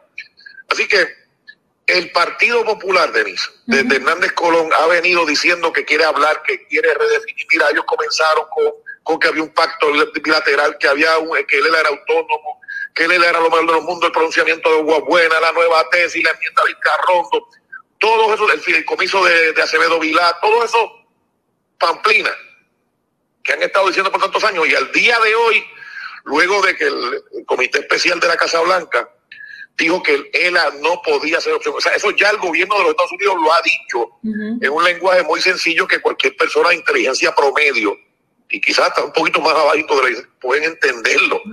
Así que sugerir que vamos a dialogar sobre lo que ya está eh, trillado en términos de discusión pública, en términos de discusión de los foros que tienen eh, protagonismo en este asunto, pues me parece que, que, es una gigantesca pérdida de tiempo. A los 69 años de Lela, el presidente del Partido Popular no le pudo decir a Puerto Rico allí en un mensaje los logros de Lela, ni pudo decirle hacia dónde va. En el era que vimos todos los puertorriqueños que día a día vemos que inclusive con los fondos federales, luego de catástrofes como los huracanes, los temblores, los temblores y el asunto este de la pandemia, hemos sentido el discrimen por la lentitud con la que nos atienden. Y algunos presidentes de la nación han hablado de manera peyorativa o se han comportado con indiferencia ante el dolor de los puertorriqueños, igual que miembros del Congreso. Ese ELA, ese ELA, que es una vergüenza, es el que el del Partido Popular sugiere que nos quedemos. El, el Partido Popular no tiene futuro, ni siquiera dentro de ellos tiene una definición. ¿Cuántos comités? El último comité que crearon, que yo recuerde, Hernández Colón, estaba Héctor Ferrer, estuvo, eh, ¿cómo se llama? Don Miguel Hernández Gaboto también, que paz descanse. Y nunca lograron una definición definitiva. Ese es el gran problema que tiene el Partido Popular. Se quedaron sin discurso, sin contenido ideológico. Y entonces alguna gente de la izquierda lograron apoderarse del partido y comenzaron a excluir de la colectividad del Partido Popular a los buenos populares que creen en la unión permanente, en la moneda común, en la defensa común y por supuesto que atesoran la, la ciudadanía. Ese grupo del Partido Popular que genuinamente cree en la unión permanente y que ha ido apartándose, por eso el Partido Popular y el ERA han perdido eh, fuerza. Y esas fueron las expresiones de Tomás Rivera Chats. Obviamente es lógico que estadistas y estadolibristas nunca se van a poder, a poder poner de acuerdo. ¿Qué va a pasar en este sentido? Pendiente a la red informativa. La red. Cuando regresemos más noticias del ámbito policíaco, entre las que tenemos que destacar hubo una intervención con carreras clandestinas en Aguadilla. Además, en condición grave se encuentra un peatón que fue arrollado. Esto ocurrió en el barrio sumido de Calley. También hablamos con el administrador de ASEF, Alberto Fradera, porque se va a expandir el programa de mercado familiar dentro de del Departamento de la Familia. O sea que habrá más municipios que tendrán la oportunidad de eh, disfrutar de fondos con la tarjeta del PAN para los mercados familiares y lo que es el agro puertorriqueño. Con eso y más regresamos en esta edición de hoy lunes, día feriado del Noticiero Estelar de la Red Informativa. La red le informa. Señores, regresamos a esta edición de hoy lunes, día feriado del Noticiero Estelar de la Red Informativa. Gracias por compartir con nosotros. Vamos a más noticias del ámbito policiaco porque en la madrugada las autoridades intervinieron en medio de una carrera clandestina de vehículos de regateo. Esto ocurrió en la carretera número 2, intersección con la 443 en Aguadilla. ¿Quiénes fueron intervenidos? Tenemos información más completa sobre el particular. Además, se reportó un asesinato este fin de semana, específicamente en Isabela, en un sector de Isabela. La información la tiene Juan Bautista, ya el oficial de prensa de la policía en Aguadilla. Saludos, buenas tardes. Sí, buenas tardes para ti, Adiaga. Buenas tardes para el público Radio Escucha. Como mencionaste, la División de Tránsito hizo una intervención con dos conductores eh, que realizaban carreras clandestinas en la carretera número 2, intersección con la carretera 443, esto en jurisdicción de Aguadilla. Los conductores fueron identificados como Vidalis Vélez Ruiz, de 22 años, vecina de Añasco, quien conducía un auto Toyota Eco color gris del año 2003 y Cristian Xavier Gutiérrez Sotos, de 25 años, residente de Isabela. Este conducía en estado de ebriedad un auto Hyundai Accent color azul año 2017, por lo que se le practicó el análisis de aliento, ah, de aliento debo decir, arrojando un resultado de .109% de alcohol en su organismo el agente Carlos Valentín, supervisado por el teniente Rolando Pérez y dirigidos por el teniente Juan C. González, que es el director de esa división, consulta los hechos con el fiscal de turno para la dedicación de cargos contra los intervenidos, quienes fueron citados para una fecha posterior, iniciándose a su vez el proceso de confiscación de los dos autos involucrados, los cuales se encuentran bajo custodia de las autoridades. Por otro lado, en relación a la muerte violenta, la misma se registró ayer en horas de la madrugada y es investigada por la División de Homicidios. Esto fue a las 2 y 41 en los predios del negocio El Goma, que ubica en el barrio Arenales Bajos de Isabela. Según se nos informó de manera preliminar, en el lugar surgió una discusión entre unos individuos y el ahora occiso identificado como John Cubero Nieves, de 32 años, residente de esa población, quien abordó como pasajero un auto Toyota Corolla color vino, donde le realizaron varios disparos que lo alcanzaron en diferentes partes del cuerpo. Este fue llevado hasta el hospital Cima de esa población, donde falleció a consecuencia de las heridas recibidas. La agente Denis Ortiz, supervisada por el sargento Ariel Izarri y dirigidos por el teniente Álvaro Feliciano, se hizo cargo de la pesquisa en unión a la fiscal Sharon Falak. Gracias por la información. Buenas tardes. Buenas tardes. Gracias, era Juan Bautista, ya el oficial de prensa de la policía en Aguadilla, de la zona noroeste. Vamos a regresar a la sureste porque en condición grave se encuentra un peatón que fue arrollado en la mañana de hoy. Esto ocurrió en el barrio sumido de Calley. Nexandra Negrón, oficial de prensa de la policía en Guayama, con detalles. Saludos, buenas tardes. Buenas tardes. Información tenemos. Agentes adscritos al distrito de Calley investigaron el día de hoy a eso de las 6 de la mañana un accidente de carácter grave con peatón en la carretera 7715, kilómetro 2.0 en el barrio sumido de Calley. Según se informa preliminarmente, un hombre que no ha sido identificado fue arrollado en la mencionada vía por un vehículo cuyo conductor no se detuvo en la escena. El hombre fue transportado al Centro Médico de Río Piedras por una unidad de emergencia médica estatal en condición de gravedad.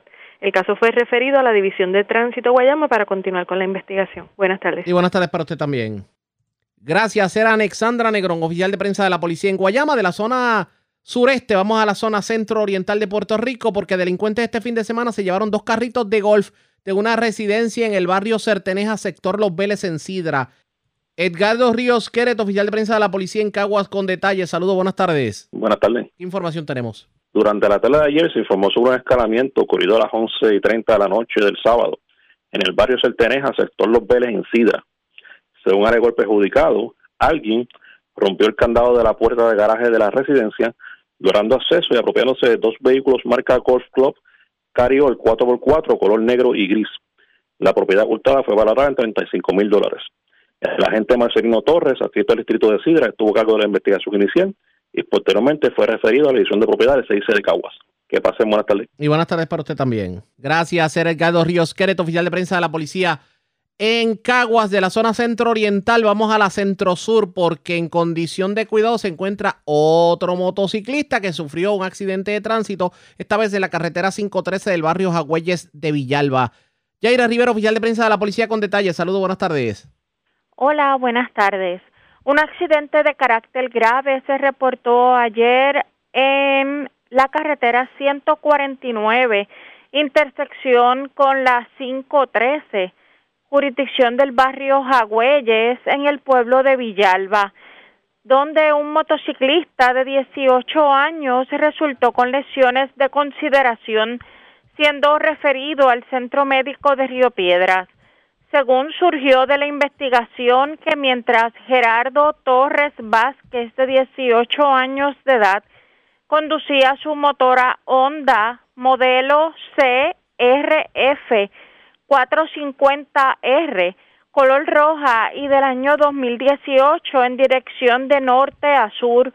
Al llegar a la intersección, este lo hacía a una velocidad que no le permitía tener control de la motora yendo a impactar con su parte frontal a la parte lateral derecha de una Mitsubishi Outlander del año 2006 y color roja. Torres Vázquez fue auxiliado y transportado por paramédicos de emergencia médica municipal al Hospital San Cristóbal en Ponce en la mencionada institución fue atendido por el médico de turno quien diagnosticó varias fracturas y hemorragia de carácter grave en ambas piernas. Este fue referido en condición delicada al Centro Médico de Río Piedras. El agente Ednardo Cortés Hernández se hizo cargo de la investigación y consultó el caso con el fiscal Idelfonso Torres Rodríguez, el cual dio instrucciones de ocupar los vehículos antes descrito, en adición a tomar las medidas y fotos de la escena. Se verifica el hecho que la motora no estaba autorizada por el secretario de Obras Públicas ni inscrita. Gracias por la información. Buenas tardes. Buenas tardes.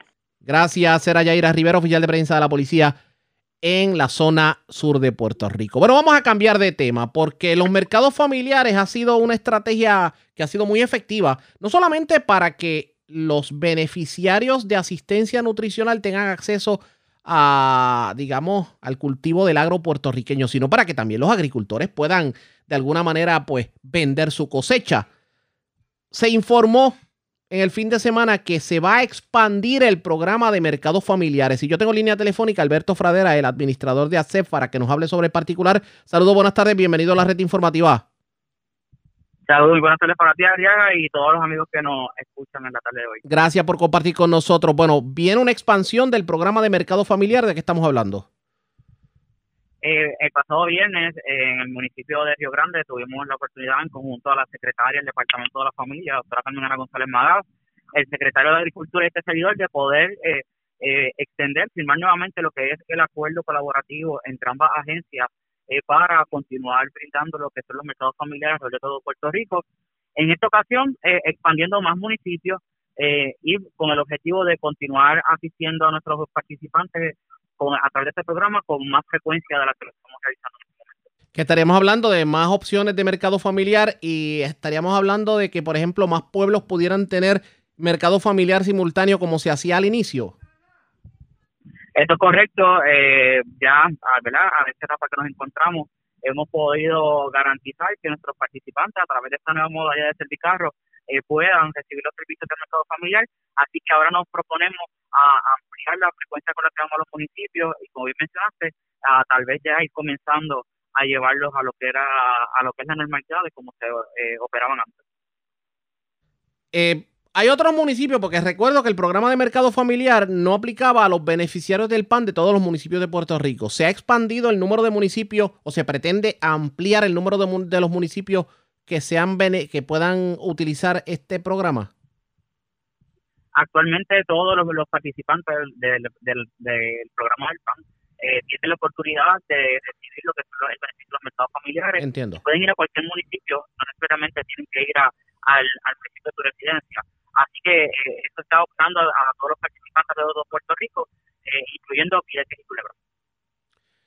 Vamos a estar pendientes entonces. De hecho, ¿cuán, ¿cuán efectivo ha sido este programa de mercados familiares, según su estimado? Eh, este programa actualmente nosotros emitimos directamente a la tarjeta de la familia sobre 5 millones de dólares mensuales para que nuestros participantes se beneficien de este programa. En adición a eso, con esto garantizamos eh, que nuestros participantes tengan acceso a una sana alimentación, a productos cosechados en Puerto Rico, y al mismo tiempo incentivamos la agricultura, lo que produce nuestra tierra, que es muy importante para todos nosotros. Así que eh, definitivamente este programa ha sido eh, muy efectivo y va a continuar siendo efectivo en la medida que continuemos abriendo más oportunidades para más agricultores y llegando a los municipios con más frecuencia. Enhorabuena, gracias por haber compartido con nosotros. Buenas tardes. Gracias, igual para ustedes. Alberto Fradera, el administrador de ACEFA. La pausa, regresamos a la parte final del noticiero estelar de la red informativa.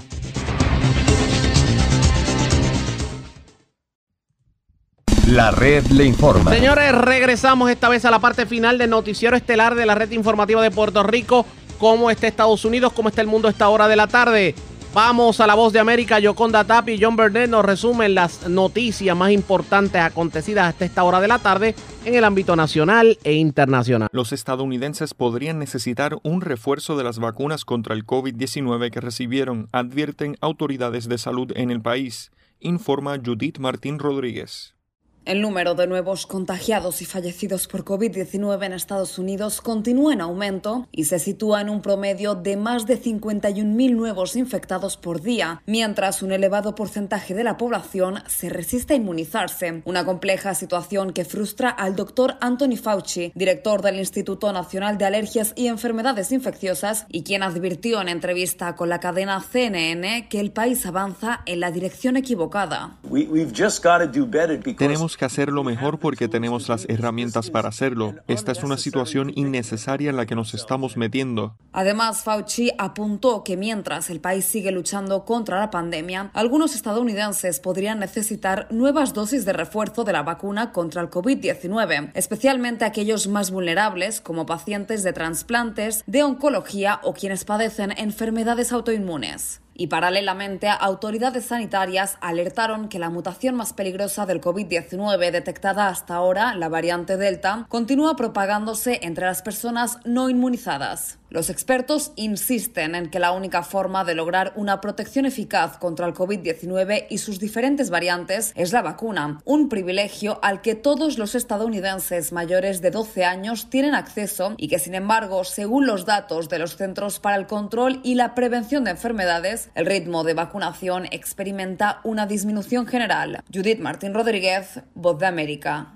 Escuchan Buenos Días América desde la Voz de América en Washington.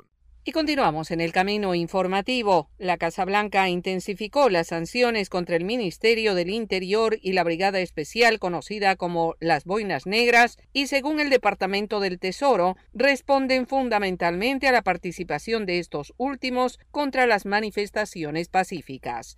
Jorge Agobián informa. En cuestión de siete meses, Estados Unidos ha sancionado dos veces al Ministerio de Interior de Cuba. Esta vez, la Casa Blanca dirigió su mira hacia la Brigada de Boinas Negras, un cuerpo élite al que el gobierno cubano recurre de manera excepcional. Ahora son blanco de sanciones por su acción represora contra opositores del gobierno comunista durante las más recientes manifestaciones de la isla. La medida, sin embargo, generó críticas por parte del senador republicano Marco Rubio. Este es el tipo de medida simbólica, pero sin sentido que continuaremos viendo mientras el presidente esté siendo aconsejado por personas que bebían mojitos en La Habana en el 2015 para celebrar la política de Obama. Por su parte, el demócrata Robert Menéndez y la republicana María Elvira Salazar dieron la bienvenida a la medida, pero fueron claros al exigir más acciones. Biden, por su parte, prometió que este es solo el comienzo. En la lista de acciones que están bajo revisión está el estudio para dotar a la isla con Internet libre de bloqueos, una medida que goza de amplio apoyo bipartidista. La Casa Blanca asegura que apuesta por ejercer una política que sea respaldada por los dos espectros políticos políticos del Congreso, pero en temas concretos como la posibilidad de reactivar el envío de remesas, ha encontrado rechazo tanto de legisladores como de la comunidad cubano-estadounidense. Para el diplomático Jaime Aparicio, la crispación política no debería minimizar las acciones. Debería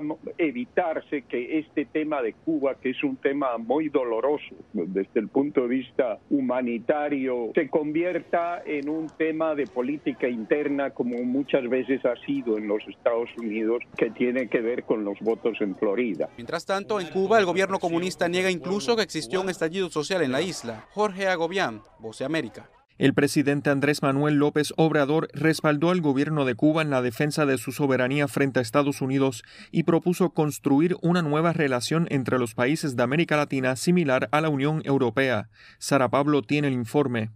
Por su lucha en la defensa de la soberanía, el pueblo de Cuba merece el premio de la dignidad y la isla debería ser declarada Patrimonio de la Humanidad, consideró el presidente Andrés Manuel López Obrador. En el castillo de Chapultepec, el Ejecutivo mexicano encabezó la ceremonia por el 238 aniversario del nacimiento de Simón Bolívar. Ahí señaló que desde hace más de 100 años, Washington nunca ha dejado de realizar operaciones abiertas o encubiertas contra los países independientes situados al sur del río Bravo, por ello respaldó al régimen cubano. Podemos estar de acuerdo o no con la revolución cubana y con su gobierno. Pero al haber resistido 62 años sin sometimiento es toda una hazaña. A continuación, el presidente López Obrador propuso construir una nueva relación entre los países de América Latina, al considerar que el modelo impuesto hace más de dos siglos está agotado. Aún más,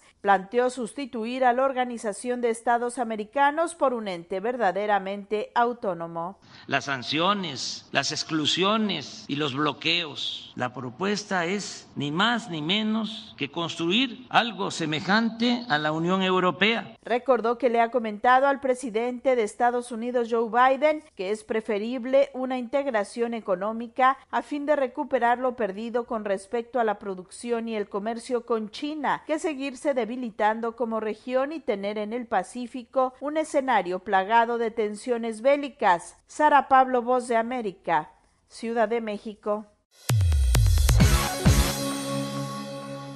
La permanencia de tropas estadounidenses en Irak en la misión de combate será hoy uno de los temas de la visita del primer ministro iraquí a la Casa Blanca. Héctor Contreras con detalles. Irak espera llegar a un acuerdo con la administración Biden para poner fin a la misión de combate de Estados Unidos en el país. según afirmaron los miembros de una delegación iraquí que visitó Washington con carácter previo a la reunión que sostendrá hoy el primer ministro Mustafa al-Kadhimi con el presidente Joe Biden en la Casa Blanca.